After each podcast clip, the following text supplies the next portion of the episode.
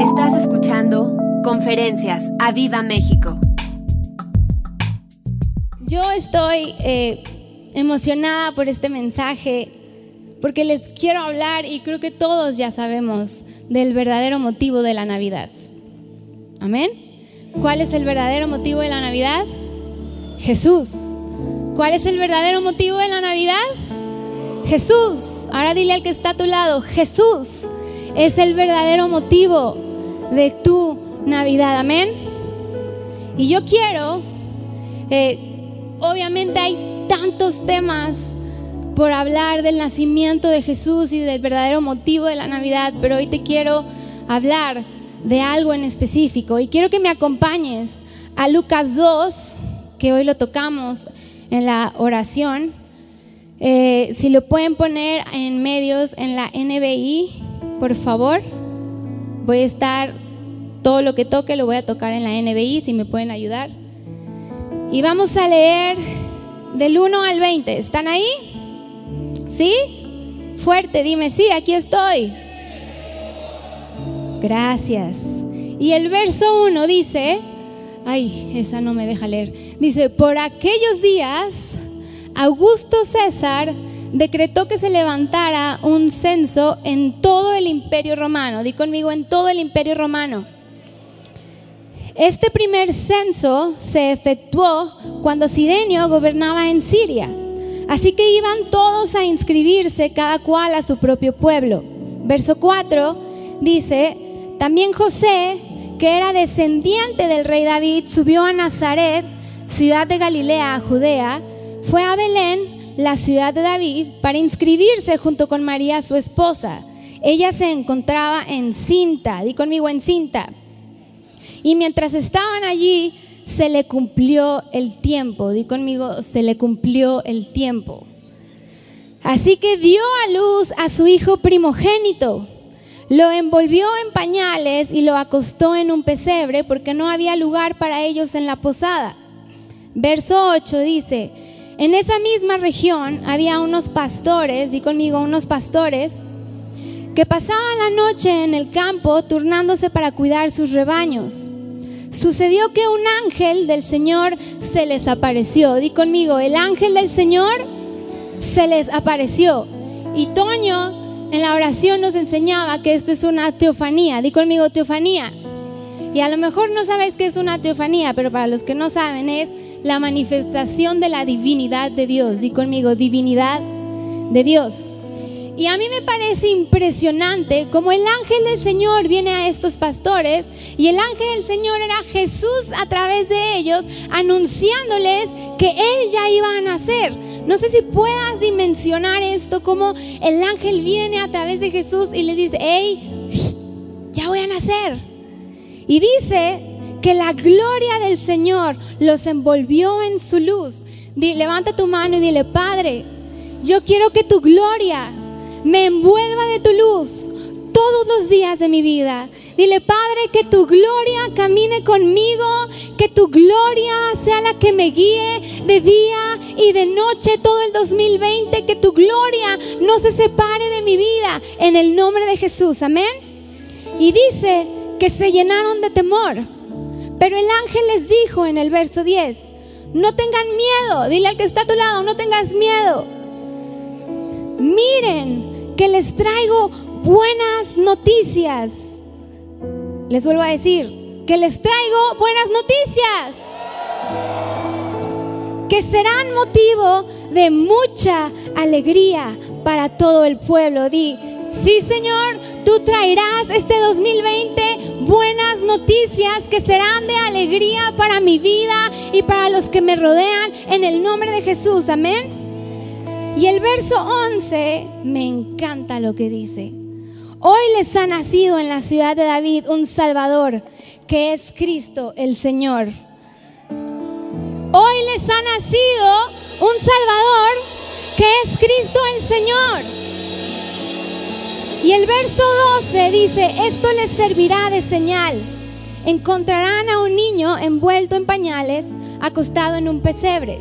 De repente apareció una multitud de ángeles del cielo que alababan a Dios y decían, gloria a Dios en las alturas y en tierra paz a los que se gozan de buena voluntad. Yo quiero que alces tus manos, las dos manos, y que digas conmigo, gloria a Dios en las alturas, gloria a Dios en las alturas y en la tierra paz. Di conmigo paz, dile al que está a tu lado, paz para los que gozan de su buena voluntad. Amén. Así que dile gracias, Padre, porque tú dices que todos los que se gozan de tu voluntad, paz será con ellos. Amén. Y el verso 15 dice, cuando los ángeles se fueron al, cielo, los pastores se dijeron unos a otros, vamos a Belén, di conmigo, vamos a Belén a ver esto que ha pasado, que el Señor nos ha dado a conocer. El Señor les había revelado a través del ángel quién era el que iba a nacer. Y el verso 16 me encanta lo que dice. Así que fueron deprisa, di conmigo, deprisa, dile al que está a tu lado, deprisa, y encontraron a María y a José y al niño que estaba acostado en el pesebre. Y me encanta esta palabra que usa, y fueron deprisa. Dile al que está a tu lado otra vez, deprisa. Deprisa así como tú te levantas para ser el primero en la oración. Deprisa como tú te levantas para ser el primero en estar listo adelante para adorar y adorar, porque en otras iglesias pasa que no llegan, pero aquí sí pasa. Yo sé que se levantan deprisa. Dile al que está a tu lado, deprisa. Y dice el 17, cuando vieron al niño, contaron lo que les había dicho acerca de él. Y cuantos lo oyeron se asombraron, di conmigo, se asombraron de lo que los pastores decían. María por su parte guardaba todas estas cosas en su corazón y meditaba acerca de ellas. Los pastores regresaron, ¿qué? ¿Cómo regresaron? Dile al que está a tu lado, tienes que aprender a glorificar y alabar al Señor. Dice, los pastores regresaron glorificando y alabando a Dios por lo que habían visto y oído, pues todo sucedió como se les había dicho. Yo quiero que levantes tu mano y digas, Padre, todo lo que tú has escrito en tu palabra, yo sé que yo las veré en mi vida tal y como tú las has prometido en el nombre de Jesús. Amén. Yo me estaba acordando cuando estaba leyendo que los pastores regresaron glorificando y alabando a Dios, yo decía, yo me imagino a estos pastores que se les aparece el ángel y les dice, les ha nacido un Salvador. Me imagino la emoción que han de haber sentido el levantarse e ir deprisa. Y cuando vieron que lo que se les había dicho era tal cual como se los habían contado, la emoción que ellos sintieron fue tal que no regresaron diciendo, ay, bueno, ya lo conocí. Felicidades, María, José. Enhorabuena, ¿eh? No, se levantaron y regresaron glorificando y alabando. Y tú y yo tenemos que aprender a glorificar y alabar a nuestro Dios en todo momento. Di conmigo, en todo momento. Y sabes, aprovechando el mes, este mes de diciembre, que se celebra la Navidad, la Nochebuena y que es eh, pues un mes, si a mí me preguntas cuál es tu época favorita, yo te voy a decir diciembre, me encanta porque me encanta ver todas las, las casas adornadas, el espíritu navideño, llegas a una plaza y está eh, todas las canciones navideñas, jingle bells, jingle bells, ¿no? Y me encanta porque es un mes de convivencia, es un mes de regalos, es un mes donde vienen familiares, es un mes donde comes eh, eh, y comes bacalao, romeritos, este, ensalada de manzana, que el ponche, este, este, ¿qué más? El pavo, ¿qué más se come? La pierna, eh, chiles rellenos, o sea, o sea, comes de todo, ¿no? Dile al que está a tu lado, no te hagas que tú también le entras. Dile, comes de todo. Me acuerdo que me envió mi papá, les que les quiero, espérenme, ténganme paciencia. Me envió un meme, ay, no me acuerdo, papi, que era, este, oren por mí porque estoy a punto de entrar en coma. Ah, ya me acordé. Oren por mí porque estoy a punto de entrar en coma. En coma pozole, coma tamales, coma bacalao, coma de todo. Así que dile, Señor, yo declaro que todo lo que voy a comer no me va a subir de peso. Me protejo, me protejo, me protejo en el nombre de Jesús. ¿Ven cómo son? Les digo, les ha nacido un Salvador. Amén. Que no les suba de peso la comida. ¡Amén! No manchen, oigan. ¿Cuáles se pasan, eh? Señor, perdónalos. Si te aman. Nada más que también aman la comida. Así que bueno, todos amamos la Navidad, ¿cierto? Todos amamos esta época del año. Pero creo que a veces dentro de los mismos festejos, dentro de la misma emoción de la Navidad, se nos olvida el verdadero motivo del por qué uno festeja Navidad. Y creo que el nacimiento de Jesús se nos olvida. Se te olvida porque estás tan concentrado en gastarte todo tu dinero eh, eh, en los regalos y en la cena y que si viene y cómo adorno y cómo le voy a hacer, que se te olvida que el verdadero significado de la Navidad es el nacimiento de Jesús. Di conmigo el nacimiento de Jesús. Se nos olvida, escúchame bien, que el plan de Dios para la salvación de nuestra humanidad empezó con su nacimiento. Te lo vuelvo a repetir. El plan de Dios para la salvación de nuestra humanidad empezó con su nacimiento. Sin eso no habría habido crucifixión, no habría habido resurrección, no habría habido esperanza para todos nosotros. Y gracias a que el Padre mandó a su Hijo, hoy tú y yo podemos tener vida eterna. Gracias a que Él mandó a su Salvador, hoy tú sabes que sabes que Él está contigo. Sabes que sabes que Él vino para salvarte, para sanarte, para redimirte, para liberarte. Ese es el verdadero significado de la Navidad, que Él vino a nuestra vida. Yo quiero que levantes tu mano y digas, Señor, Gracias por haber mandado a tu Hijo. Gracias por haber mandado al Salvador. Gracias porque hoy en esta Navidad voy a recordar que tú eres el motivo más importante de esta celebración. Amén. Y yo quiero que me acompañen a Mateo 2. ¿Estás ahí? Mateo 2, vamos a leer del verso 7 al 11, ¿ok? Y dice, Luego Herodes llamó en secreto a los sabios, di conmigo a los sabios, y se enteró por ellos del tiempo exacto en que había aparecido la estrella. Los envió a Belén y les, dijo, y les dijo, vayan e infórmense bien de ese niño y tan pronto como lo encuentren, avísenme para que yo también vaya y lo adore. Después de oír al rey, siguieron su camino y sucedió que la estrella que habían visto levantarse iba delante de ellos hasta que se detuvo sobre el lugar donde estaba el niño. Di conmigo, se detuvo. Y el verso 10 dice, al ver la estrella se llenaron de alegría. Yo te lo vuelvo a repetir, al ver la estrella se llenaron de alegría. El verso 11 dice, cuando llegaron a la casa, vieron al niño con María su madre y postrándose lo adoraron. ¿Y qué?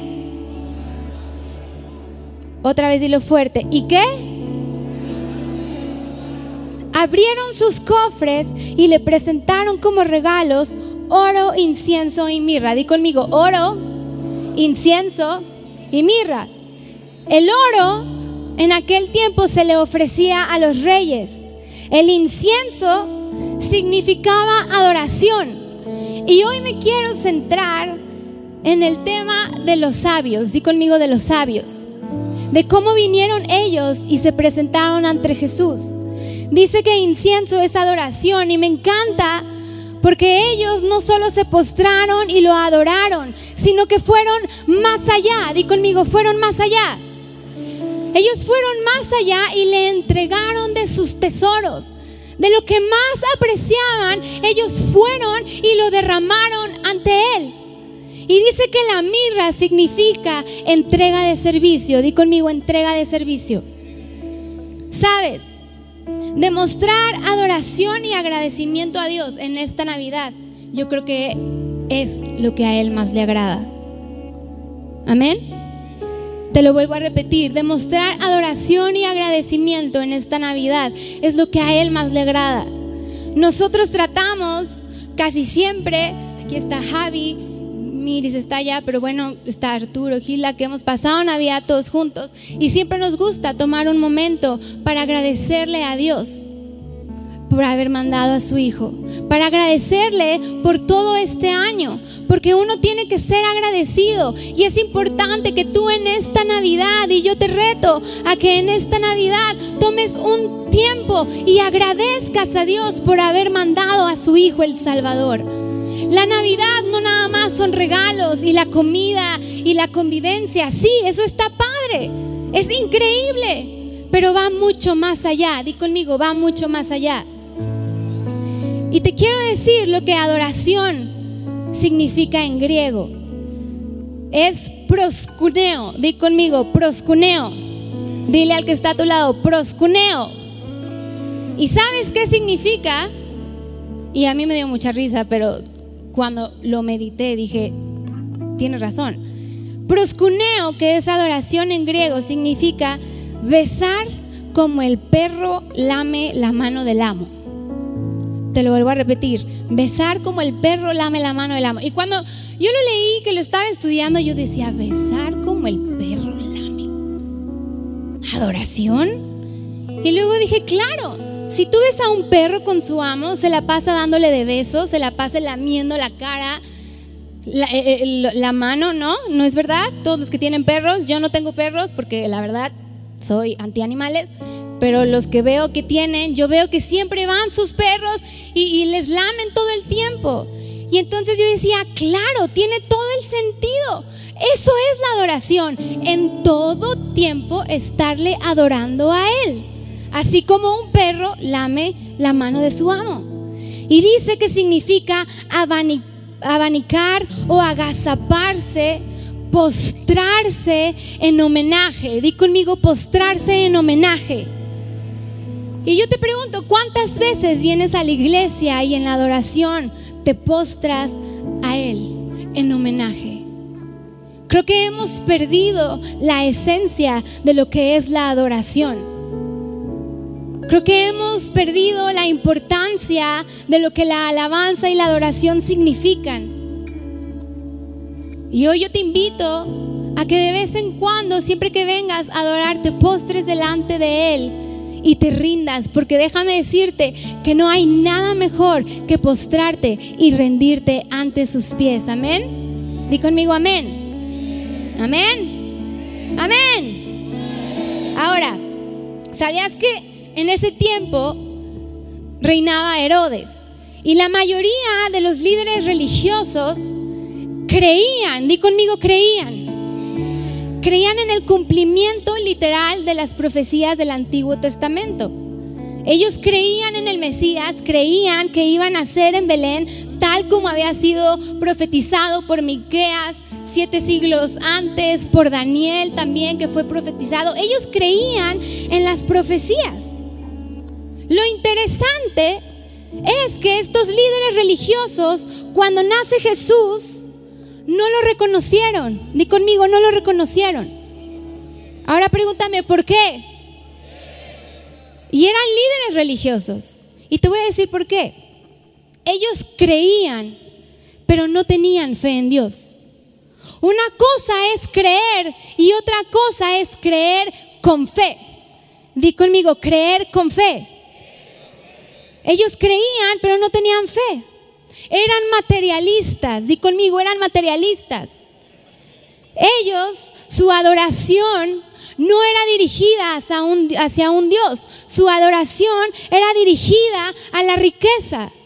Ellos adulaban a Herodes. Por eso es que ellos sabían las profecías, pero cuando se enteran que nace Jesús, no lo reconocieron. Incluso Herodes se entera que nace Jesús y les dice a los sabios, vayan y díganme dónde está, porque yo quiero ir a adorarle, pero la realidad es que él quería matarlo, porque él sabía que Jesús había venido para destronarlo. Herodes era judío y sabía que el que había nacido era el libertador y el salvador para el pueblo de Israel. Y déjame decirte que a diferencia de los escribas y estos principales sacerdotes que no mostraron ningún interés, di conmigo ningún interés, ni Herodes que reaccionó con odio, a diferencia de ellos, tú y yo, di conmigo, tú y yo, dile al que está a tu lado, tú y yo, tenemos motivos de sobra para regocijarnos por el hecho de que Jesús vino a este mundo. Otra vez te lo vuelvo a repetir. Tú y yo tenemos motivos de sobra para regocijarnos. Dile al que está a tu lado, quita esa cara y regocíjate. Dile, Él ha venido a salvarte. Él ha venido a liberarte. Amén. Tú y yo somos bendecidos. Di conmigo, somos bendecidos. Él envió a su Hijo a hacerse humano, a pasar como uno de nosotros, para luego ser crucificado. Y cuando yo leía esto, lo único que podía decir era, gracias Padre, gracias por tu amor, gracias por haber enviado al Salvador, gracias por haber enviado a nuestro libertador. Porque eso fue realmente lo que Él hizo. Él envió a su Hijo para que tú y yo fuéramos salvos y tuviéramos vida eterna. Amén. Ahora ahí viene la parte de los sabios. Di conmigo los sabios. Estuve investigando en varias versiones y solo en la Reina Valera habla de magos, pero en todas las otras versiones habla de los sabios. Y el mundo nos ha vendido la idea de que eran los tres reyes magos, ¿sí? ¿Cómo se llaman? Gaspar, Melchor, Melchor. Bueno, pues déjame decirte que estos tres no vienen en la Biblia. No habla en sí, en ningún lugar, no dice, y vinieron los tres reyes magos, Melchor, Gaspar y Baltasar. No. La palabra de Dios en todas las demás versiones dice que eran sabios y ni siquiera dice que eran tres. No se sabe con exactitud cuántos eran los que vinieron. Así que, papás, ¿cuántos papás hay aquí? Ustedes tienen la obligación de explicarle a sus hijos que estos tres reyes magos, en primer lugar, no se dice en la palabra de Dios, no se encuentra que digan que fueron reyes ni magos, porque hay niños que, ¡ay, el mago! Ay, espérame tantito. Eran los sabios. Y eso de Melchor, Gaspar y Baltasar, dile, la palabra de Dios no nos dice eso, nos dice que eran sabios, pero no nos dice que eran tres, ni siquiera nos dicen sus nombres. Así que papás, ustedes, ustedes tienen la responsabilidad de leerles la palabra de Dios a sus hijos y explicarles bien cómo fue la historia de Jesús. Amén. Amén. Ahora, a mí me encanta que dice que los sabios, cuando se enteraron, dice que viajaron desde el oriente, por eso se llaman los sabios del oriente, di conmigo, sabios del oriente, y viajaron en camellos y en quién sabe qué tanto, y como cuántos kilómetros creen ustedes que se echaron. ¿Ve? Muchos, 1600 kilómetros viajaron para ver a Jesús, al Salvador. Y hay algunos que caminamos dos kilómetros y ya estamos pensando que nos morimos. Señor. Y estos sabios no pararon, siguieron y siguieron y siguieron hasta llegar a donde estaba nuestro amado Jesús. Di conmigo nuestro amado Jesús. Y sabes que aprendí de estos sabios que su único propósito era llegar y adorar al rey que había nacido. No era su propósito de llegar y ahí vamos a ver si es cierto y cómo nació, será güerito, morenito, rubio. No, ellos llegaron y su propósito era yo quiero llegar a adorar a Jesús y a ofrecerle lo mejor que tengo. Di conmigo, a ofrecerle lo mejor que tengo. Sabían ellos que esa estrella señalaba el nacimiento y viajaron kilómetros. Ahora, uno escucha viajaron y, a lo mejor no se, se imagina, bueno, llegaron, partieron y llegaron rápido. Seguramente durante ese tiempo que viajaron se encontraron con obstáculos, pero nada los detuvo para llegar a adorar. Ahora yo te pregunto a ti, ¿a ti qué te detiene llegar a las diez y media de la mañana a la oración? ¿El frío? ¿La flojera?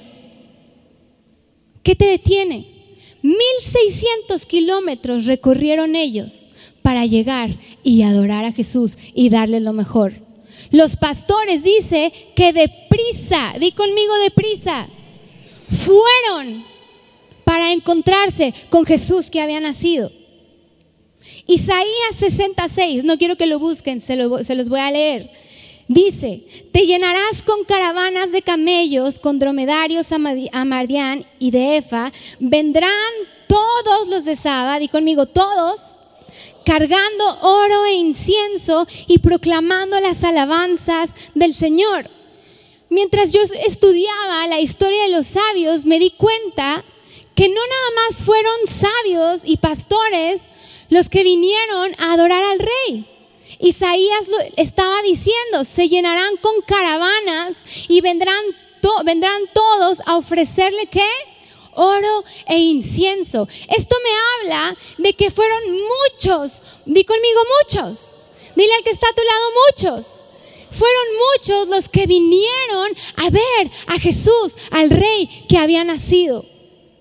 Porque muchos entendieron la revelación de lo que Jesús significaba. Sabían que Él era el Mesías. Sabían que Él era el Salvador. Di conmigo, el Salvador.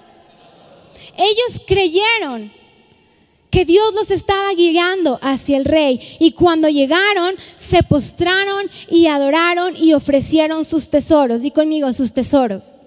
El verso 11 de Mateo 2 en otra versión dice, abrieron sus cofres de tesoros. Di conmigo, cofres de tesoros. Y les dieron todo lo que tenían. Yo te pregunto, cuando vienes a alabar a Dios, ¿con qué actitud vienes? ¿Vienes dispuesto a darle lo mejor de tu adoración? ¿Vienes dispuesto a darle e ir más allá? A veces se recogen las ofrendas y los diezmos y, ay, señores, que tú sabes que me toca preparar el pavo y no me va a alcanzar. Toda esta gente, porque no nada más habla de los sabios, habla de que toda la gente que vino y se postró delante de él y adoraron a Jesús, vinieron y le ofrecieron más allá oro e incienso. Le ofrecieron todo lo que tenían. Di conmigo todo lo que tenían. Estos sabios y estas personas entendieron la revelación. Di conmigo, entendieron la revelación. Entendieron las profecías que se habían hablado de Jesús. Sabían que el que había nacido era su libertador. Di conmigo, era su libertador.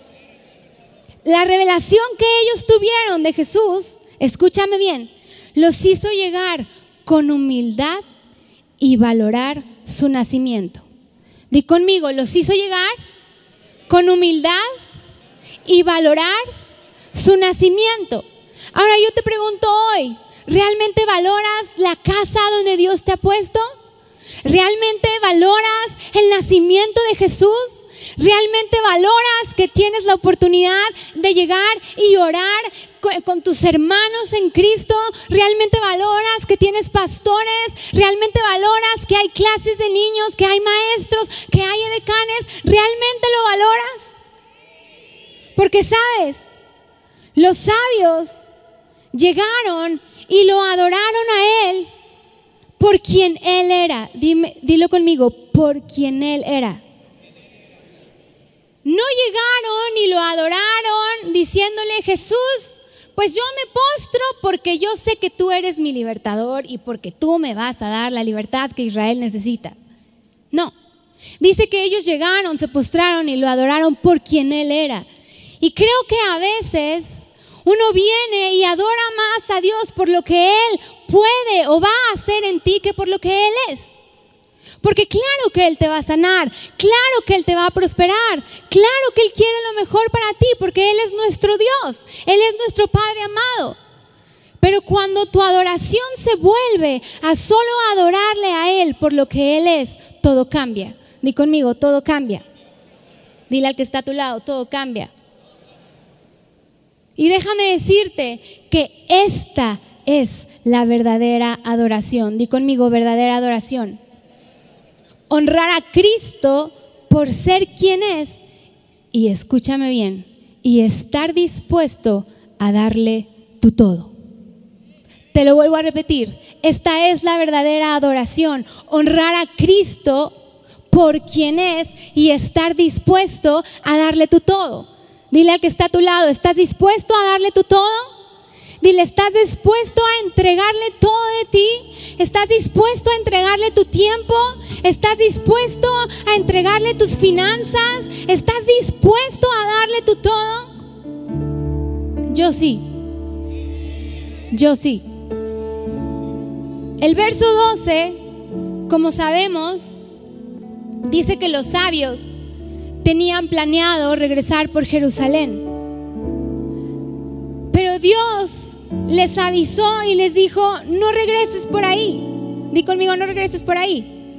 Se los voy a leer para que se acuerden bien qué dice el verso 12. Dice, entonces advertidos en sueños de que no volvieran a Herodes, regresaron a su tierra por otro camino.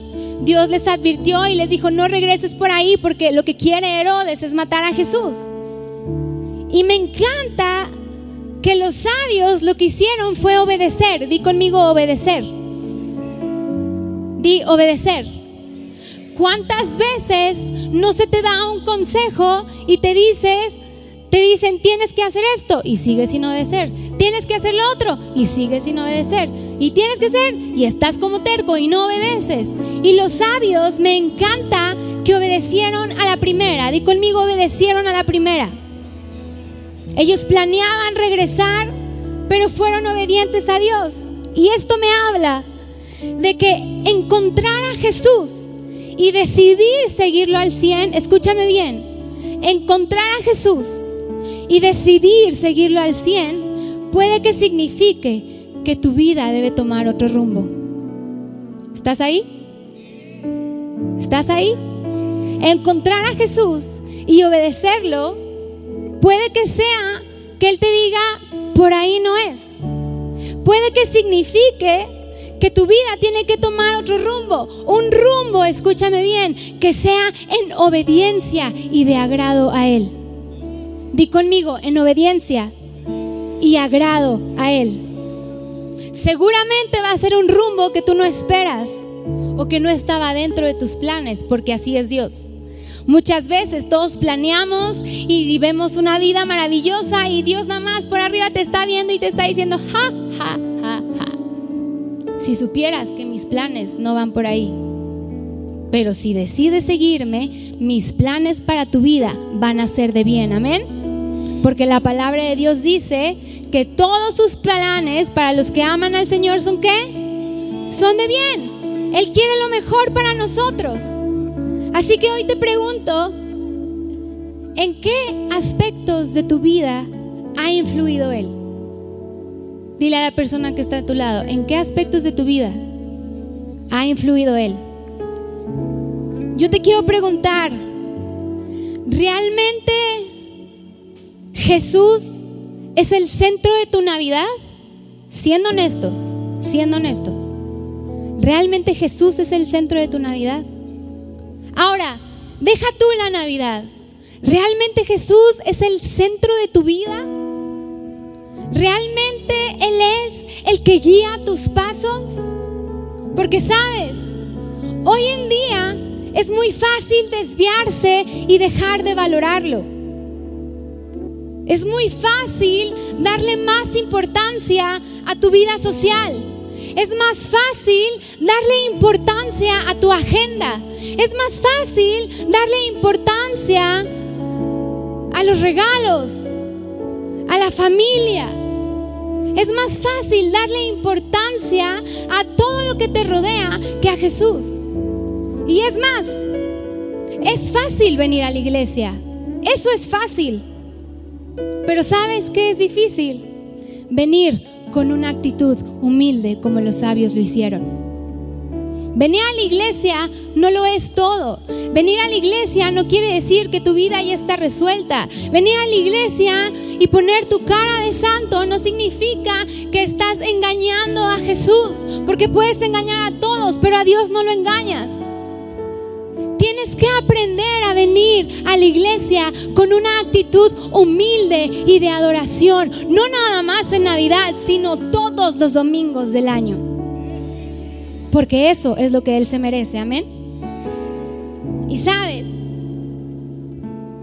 meditando yo en esta palabra, yo decía, Señor, perdónanos, porque nos hemos vuelto en una sociedad del yo, di conmigo del yo, del yo quiero, yo anhelo, yo hago mejor las cosas, yo soy mejor que el otro, yo quiero ser bendecido y quiero lo otro y me importa más yo. Voy a ir a las reuniones de la iglesia siempre y cuando no afecte mi agenda. Me voy a levantar temprano a la oración siempre y cuando el clima en mi celular diga que va a estar soleado. Me voy a levantar e ir a adorar Jesús si Él me bendice. Y déjame decirte que uno no viene a adorar a Jesús por lo que Él te va a dar. Uno viene a adorar a Jesús por lo que Él es, por lo que significa su vida y el sacrificio que dio en esa cruz por ti y por mí. Si le vas a aplaudir, apláudele bien. Y ya estoy por terminar. Y sabes, hoy me, estaba acordando, no sé si se acuerdan, del famoso What Would Jesus Do? ¿Sí? Que hasta en su tiempo, bueno, en mi tiempo, hace bien poquito tiempo, vendían unas pulseras negras con las letras en blanco que eran What Would Jesus Do? Y yo me ponía a pensar, ¿qué haría Jesús en tu lugar cuando vienes a la iglesia? ¿Qué haría Jesús si tuviera la oportunidad de estar en tus zapatos y ser luz para todos los que te rodean? Y yo me ponía a pensar, ¿qué haría Jesús? Di conmigo, ¿qué haría Jesús? Y sabes,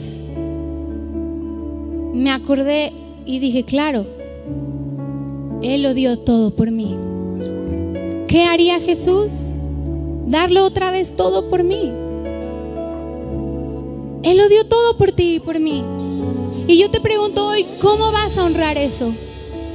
Porque a veces nos centramos en la Navidad y en el deleite de los regalos y qué me van a dar. Ay, es que este no me dio, este sí me dio. ¿Y quién cocinó mejor? Y se te olvida que realmente la importancia de la Navidad es recordarlo a Él. Recordar a Dios que mandó a su Hijo para salvarte, para darte vida eterna. Y quiero que estas palabras que te voy a dar las guardes en tu corazón. La revelación que tengas de Jesús determinará tu nivel de adoración. Te lo vuelvo a repetir. La revelación que tengas de Jesús determinará tu nivel de oración. Estos pastores que vinieron a Él, estos sabios que vinieron y derramaron oro, incienso y mirra, estas personas que dicen Isaías que vinieron en camellos y se postraron y adoraron, ellos entendieron la revelación de lo que significaba Jesús. Ellos sabían que Él iba a ser el Salvador, que Él iba a ser su libertador. Ellos entendieron esa revelación y por esa revelación ellos dijeron, Padre, aquí está Jesús. Yo me postro delante de ti y te doy lo mejor porque he entendido la revelación de quién es Jesús. Y déjame decirte que los domingos, cuando tú vienes a la iglesia y le adoras, se refleja el nivel de adoración que hay en tu vida. Muchos vienen hoy en día nada más a juzgar. Ay, esa canción sí me gustó, esa no tanto. Ese baila medio bien, el otro no tanto. El edecano me saludó. Y la revelación que tengas de Jesús determinará tu adoración. Y yo te invito a que no nada más en Navidad, sino que todo tu 2020, tu adoración sea genuina. Di conmigo, genuina. Yo te invito a que este 2020, cada domingo, vengas con una actitud de humildad, de postrarte delante de Él y darle gracias a Dios por haber enviado a su Hijo a morir por ti y por mí. No vengas nada más esperando que Él haga algo por ti. Porque a veces venimos esperando que Él nos bendiga y Señor, yo quiero esto, yo quiero lo otro, yo quiero. Y Dios te dice, sí, yo también quiero darte eso, pero ¿en qué momento me vas a adorar? ¿En qué momento te vas a postrar? ¿En qué momento vas a ser humilde?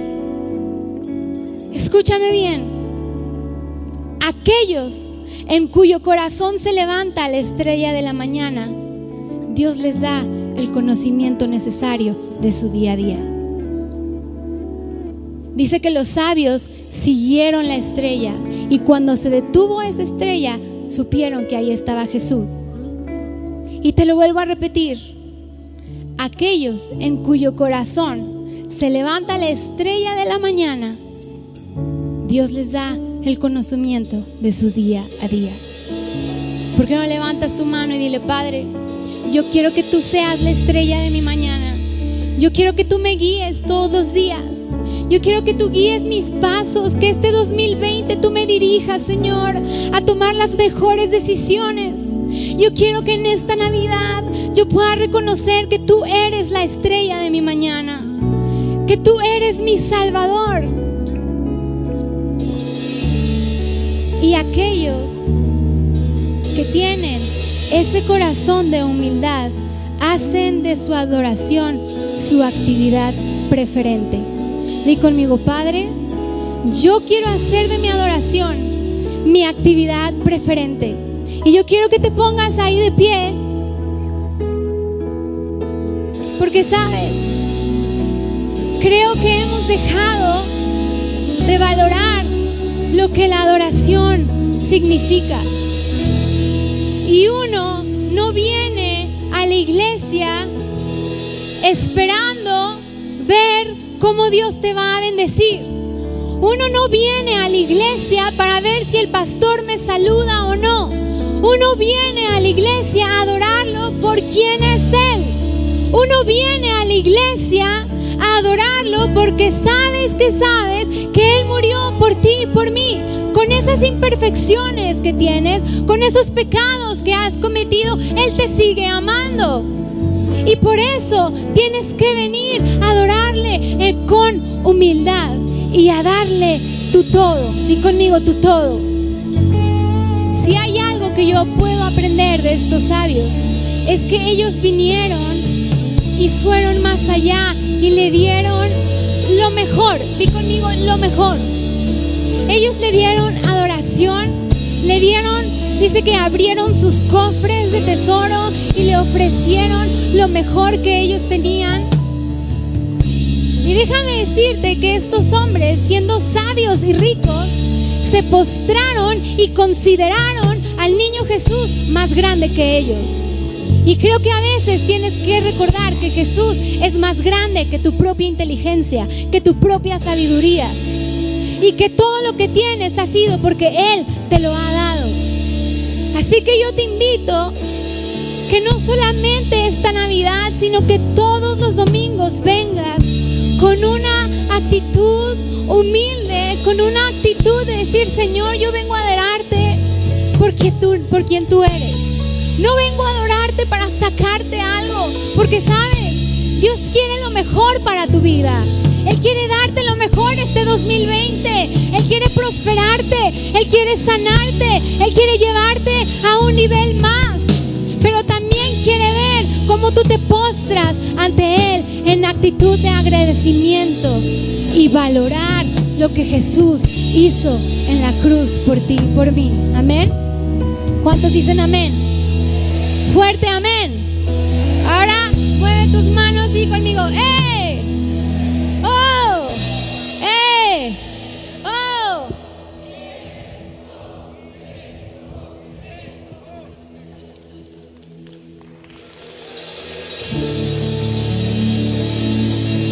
Sabes, tienes que aprender a regocijarte. La llegada de Jesús a tu vida y a nuestro mundo es un motivo para celebrar con gran regocijo. Es un motivo para decir gracias Señor, porque tú viniste a este mundo y aún sin conocernos decidiste morir por nosotros. Así que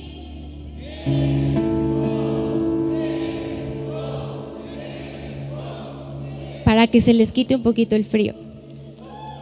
Así que, escúchame bien. ¿Me estás escuchando? Pon tu orejita así. Dile al que está a tu lado, no te hagas que ahí te va. Dile, te va a caer. Dile, yo sé que te va a caer. Dice que los sabios vinieron y abrieron sus cofres de tesoro. Di conmigo, cofres de tesoro.